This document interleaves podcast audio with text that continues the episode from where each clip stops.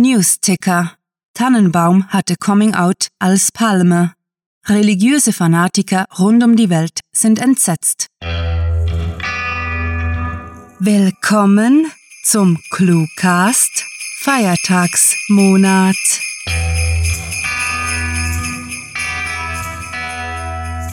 Wir freuen uns, euch zur heutigen verschneiten Episode begrüßen zu dürfen.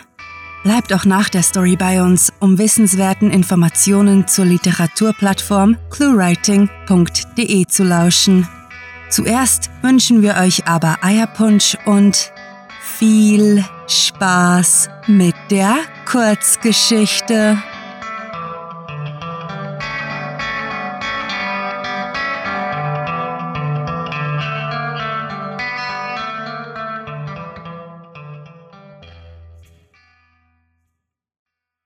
Weihnachtsspecial Die Himmelshirten.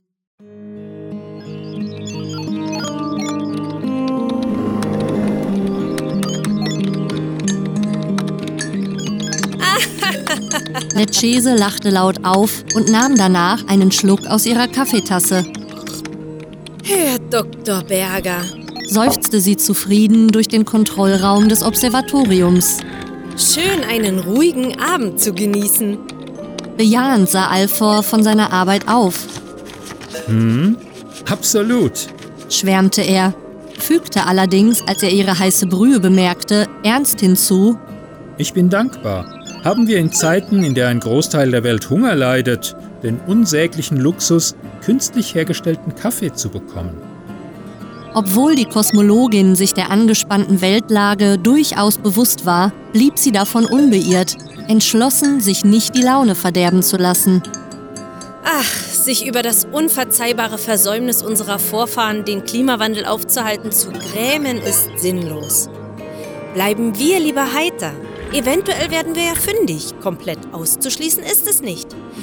Und selbst wenn der Erfolg nicht kommt, als Himmelshirten sind wir, Kaffee hin oder her, zumindest in der Lage, wenigstens einen Teil unserer Familien zu unterstützen.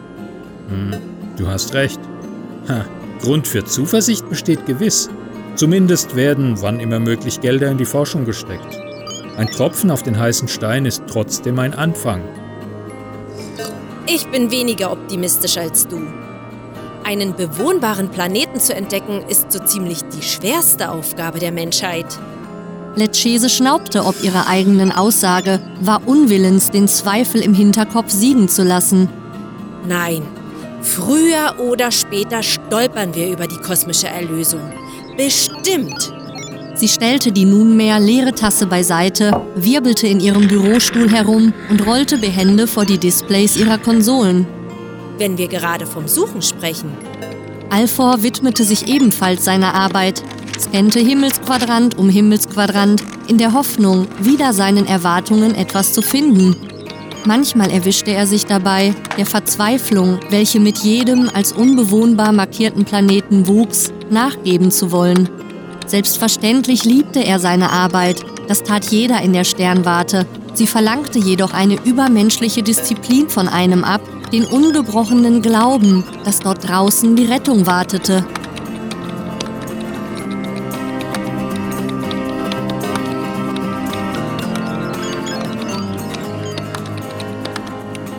Stunden verstrichen, bis der erfahrene Forscher schlagartig zusammenfuhr und untypisch aufgebracht auf einen Monitor gestikulierte. Hey, Lecchese! Lecchese! Sieh dir das an! Die Kollegin hastete hinzu und blinzelte mit zusammengekniffenen Augen auf die Anzeige. Sie atmete mehrfach tief ein, brummte Unverständliches, bevor sie schließlich herausbrachte. Kann es sein? Ich rufe Polwart an. Das muss er sich ansehen.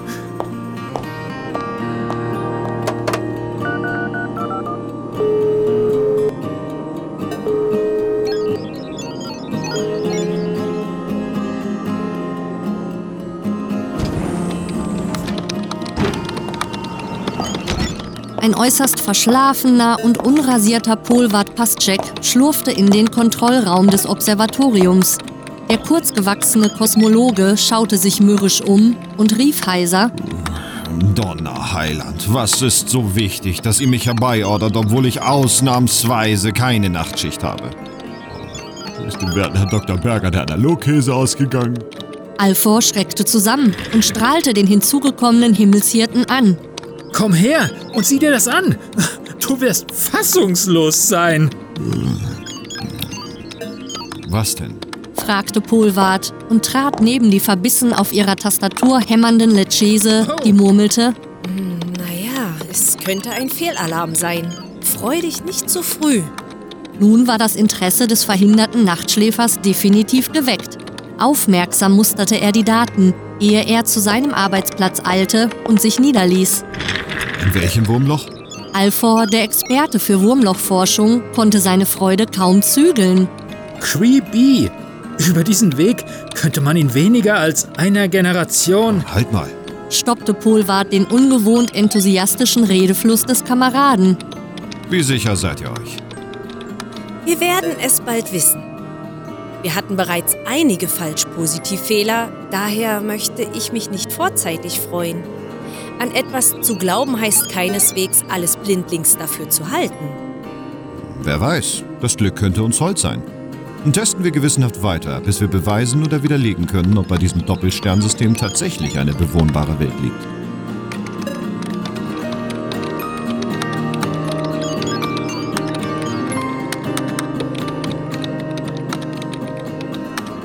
Ein Weilchen war vergangen.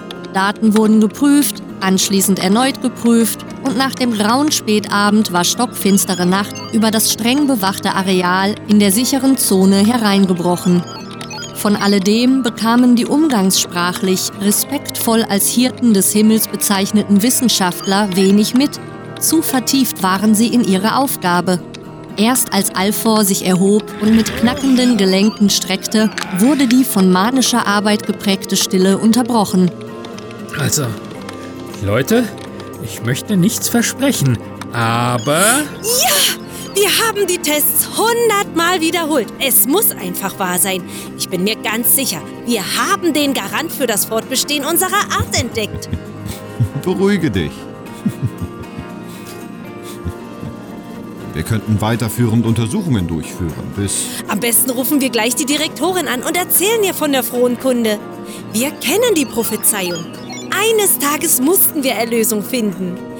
Das, meine Herren, ist dieser Tag. ob Prophezeiung oder Zufall spielt keine Rolle. Hm. Ich stimme dir zu. Wir sollten Gabriele darüber informieren, dass wir auf etwas Bedeutendes gestoßen sind. Leches, rufst du an? Natürlich. Mit einem Ruck stieß sie sich von ihrer Konsole ab und rollte zu dem Telefon. Der Hörer flog ihr beinahe aus der Hand, als sie die Kurzwahltaste drückte. Die Kosmologin sprühte Funken vor lauter Passion. Guten Abend. Dr. Chiaboulier, hier ist Lecese Pecoraya aus dem Observatorium. Wir haben die Hürden überwunden und soeben in aller Klarheit die Zukunft leuchten sehen. Kommen Sie geschwind.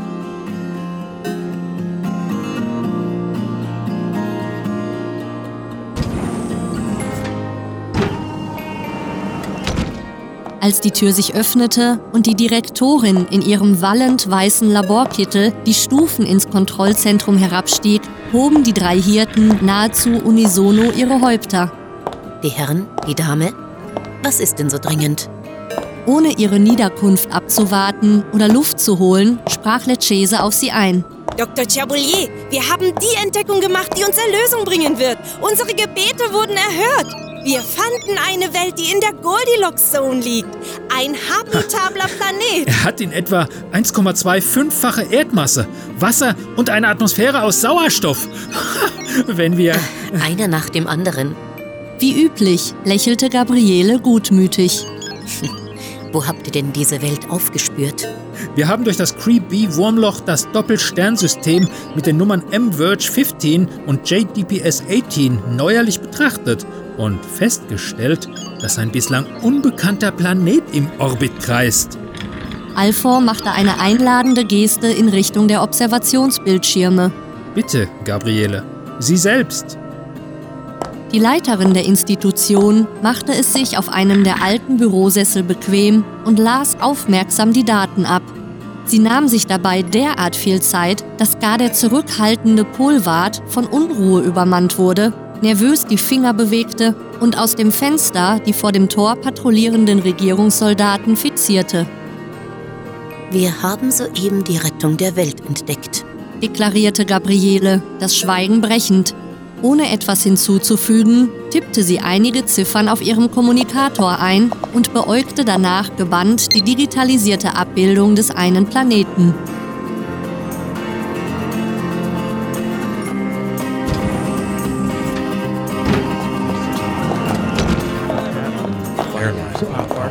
Geschäftiges Treiben war im Observatorium eingekehrt, seit vor wenigen Minuten ein halbes Dutzend Vorstandsvorsitzende den Raum in Beschlag genommen hatten. Manche von ihnen waren offenbar direkt von ihrer Arbeit gekommen und dank dem verhältnismäßig guten Stand, den das Institut verglichen mit anderen Einrichtungen hatte, halbwegs vernünftig gekleidet. Andere hingegen hatten den Zugang zu der abgeriegelten Zone passieren müssen und trugen ihre Hauskleidung. Alleine dieser Umstand machte deutlich, wie außergewöhnlich dieses Treffen war. Denn keiner der drei Forscher hatte jemals einen ihrer Vorgesetzten in Pyjamas gesehen. Während Gabriele den Vorstand darüber aufklärte, was geschehen war, wandelt sich die Stimmung von leicht genervt, dennoch neugierig, hin zu ungehemmt ekstatisch. Bloß wenige der Anwesenden waren imstande, ihre Kontenance zu bewahren. Einige applaudierten sogar. Sollen wir gleich die Presse in Kenntnis setzen? quietschte jemand aus dem Hintergrund der Menge. Polwart ermahnte umgehend. Zuerst sollten wir weiter forschen und uns noch bedeckt halten, anstelle davon falsche Hoffnungen zu sehen. Das wäre höchst unwissenschaftlich. Dazu benötigen wir aber zusätzliche Gerätschaften. Nein, die Bevölkerung hat verdient, an diesem monumentalen Ereignis teilzuhaben. Und ich möchte meiner Familie zum Fest das Geschenk der Hoffnung machen. Wortlos bedeutete Gabriele Alfor, dem Leiter des Hirtenteams, sich der Sache anzunehmen. Dieser brauchte einige Sekunden, um seine eigenen Hochgefühle im Zaum zu halten und räusperte sich, bevor er erläuterte. So gerne ich die frohe Kunde rasch möglichst in den Himmel posaunen möchte. Polwart spricht die Wahrheit. Wir sollten andere Sternwarten um Hilfe bitten und weitere Testreihen durchführen. Hetschese wusste, es wurde von ihr erwartet, dass sie sich murrend geschlagen gebe. Sie, als wahre Gläubige, war allerdings fest überzeugt, die Anzeichen richtig gedeutet zu haben. Als sie dazu ansetzte, einen letzten Einwand zum Besten zu geben, hielt sie das Klingeln eines Telefons ab. Sie griff routiniert nach dem Hörer. Sie sind mit den Himmelshirten verbunden. Wie kann... Hm. Einen Moment bitte. Sie gestikulierte den Anwesenden, still zu sein. Dann verdeckte sie das Mikrofon mit der Hand und wandte sich an Gabriele. Eine Presseagentur, die sich nach den Gerüchten über eine mögliche Erlösung erkundigt. Was soll ich Ihnen sagen? Wer hat geplaudert? wetterte ein Vorstandsmitglied empört. Sie erhielt keine Antwort, da plötzlich verschiedene Geräte zu klingeln begannen und die kleine Gruppe ins Chaos stürzte. Alfor hetzte zum Fenster, von dem man den Vorplatz des Observatoriums überblicken konnte. Bestürzt beobachtete er, wie sich Menschenmassen vor der Absperrung versammelten. Manche hielten Kerzen in die Höhe, verschwendeten das rare Gut, statt es zum Heizen ihrer Hütten zu benutzen. Andere knieten zum Gebet und einige brachten sogar spontan zusammengeschusterte Plakate mit, auf denen altbekannte Parolen wie Fürchtet euch nicht mehr und Die Klarheit wird uns erleuchten aus der Prophezeiung standen. Die frohe Kunde verbreitet sich. Sie alle strömen herbei.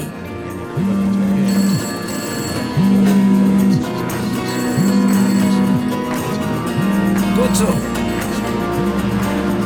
Nein, nein, die Leitung steht noch nicht. Hektisch, gleichwohl koordiniert, Stopp! wuselten Uniformierte sowie Leute in Arbeitskitteln durch die Räumlichkeiten der Hirtenstation, montierten Geräte und arbeiteten bereits emsig an provisorisch aufgestellten Konsolen. Seit sich die Neuigkeiten wie ein Lauffeuer um den von Hunger gebeutelten Globus verbreitet hatten, hatte das Observatorium problemlos die lang ersehnte Finanzierung erhalten, welche es dringend benötigte. In wenigen Tagen sind wir komplett ausgerüstet, um die restlichen Messungen durchzuführen. Erklärte ein Uniformträger Alfor, ehe er sich seiner Manieren besann und ihm die Hand reichte. Sergeant Cesare Romy vom Forschungskorps. Freut mich, Ihre Bekanntschaft zu machen, Dr. Berger. Der Astrophysiker schüttelte die dargebotene Pranke des Hühnen, der sich sogleich wieder seiner Aufgabe widmete, sodass Alfor die Gelegenheit nutzte, zu seinen beiden engsten Teamkollegen zu trotten. Ha. Flott und zackig sind diese neuen Leute auf jeden Fall. Nur, ob es eine gute Idee ist, wenn die Forschungen vom Militär geleitet werden? Es ist egal, wer die Führung hat, solange das Resultat stimmt. postulierte Lecchese forsch. Sie hatte die Nase voll von der ewigen Miesepeterei ihrer Mitarbeiter und wollte diesen Augenblick schlichtweg in Ruhe feiern. Zentral ist einzig, den Beweis zu erbringen und damit die Menschheit von ihren Geißeln zu befreien. Die Erlösung steht bevor. Das Elend wird ein Ende finden. Schnell arbeiten sie. Das muss man ihnen lassen. Sie haben gar den Bau des Sternenschiffes Brückenbogen wieder aufgenommen, den sie vor 30 Jahren eingestellt haben. Jetzt behaupten sie, in 33 Jahren aufbrechen zu können. Es fragt sich bloß, wie sie fair entscheiden wollen, wer, wenn es soweit ist, gerettet werden soll und wer nicht.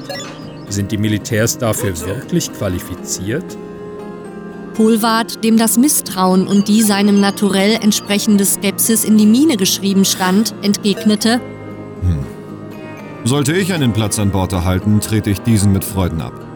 Ich hege nicht das geringste Bedürfnis, zu den Ersten zu gehören, die durch ein Wurmloch reisen und vor einem vielleicht toten Planeten im All sterben. Die Erde mag von Leid zerrissen sein. Sie ist momentan dennoch der sicherste Ort für uns. Das Unverständnis für diese Einstellung war Lecchese anzusehen. Darüber diskutieren schien sie nicht zu wollen. Stattdessen drehte sie sich zu Alfor, dem es augenscheinlich schwer fiel, sich inmitten des betriebsamen Treibens um sie herum auf seinen Bildschirm zu konzentrieren. Sag mal, hast du eigentlich schon einen Namen für den Planeten? Wir dürfen ihm ja einen geben. Leider liegt mir sowas nicht. Deshalb schlage ich vorerst vor, beim vom System automatisch generierten Namen CMS Zero zu bleiben. Die Leute werden sich ohnehin ihre eigenen Bezeichnungen einfallen lassen. Und sich dann darüber streiten, welcher Name für dasselbe Ding der einzig wahre ist. Ob hier auf der Erde oder da draußen im Universum. Die Menschen werden sich nie ändern.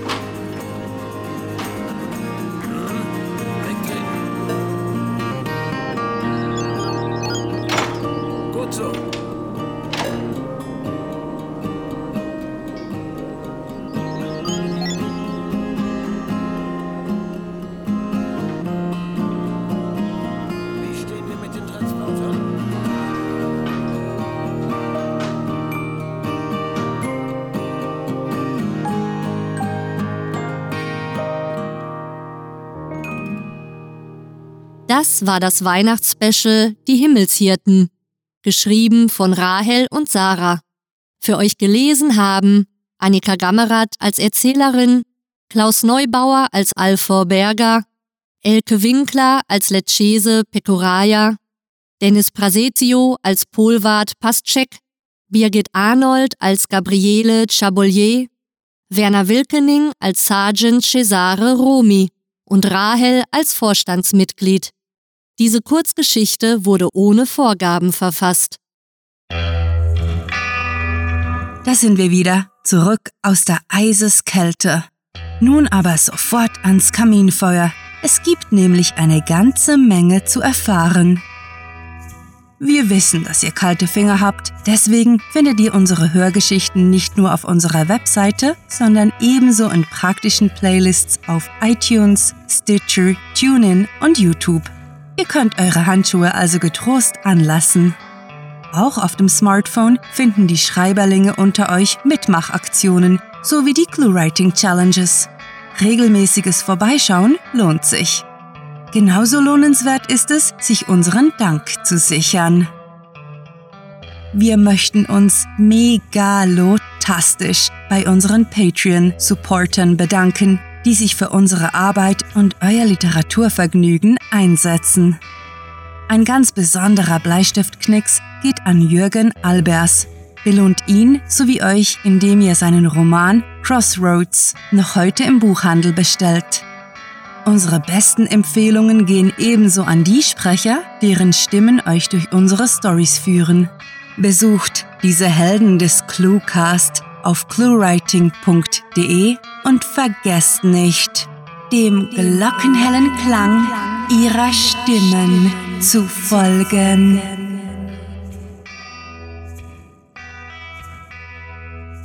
Damit sind wir auch schon am Ende der heutigen Episode angelangt, wollen euch aber noch rasch dazu auffordern, die Feiertage mit uns auf Facebook und mit unserem Newsletter zu verbringen.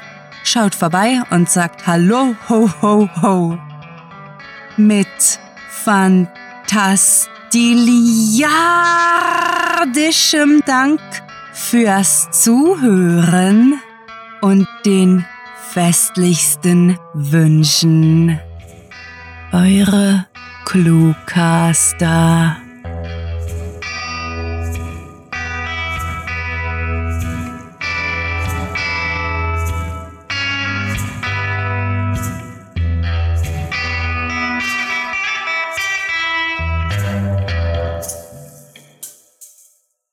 Winterferien.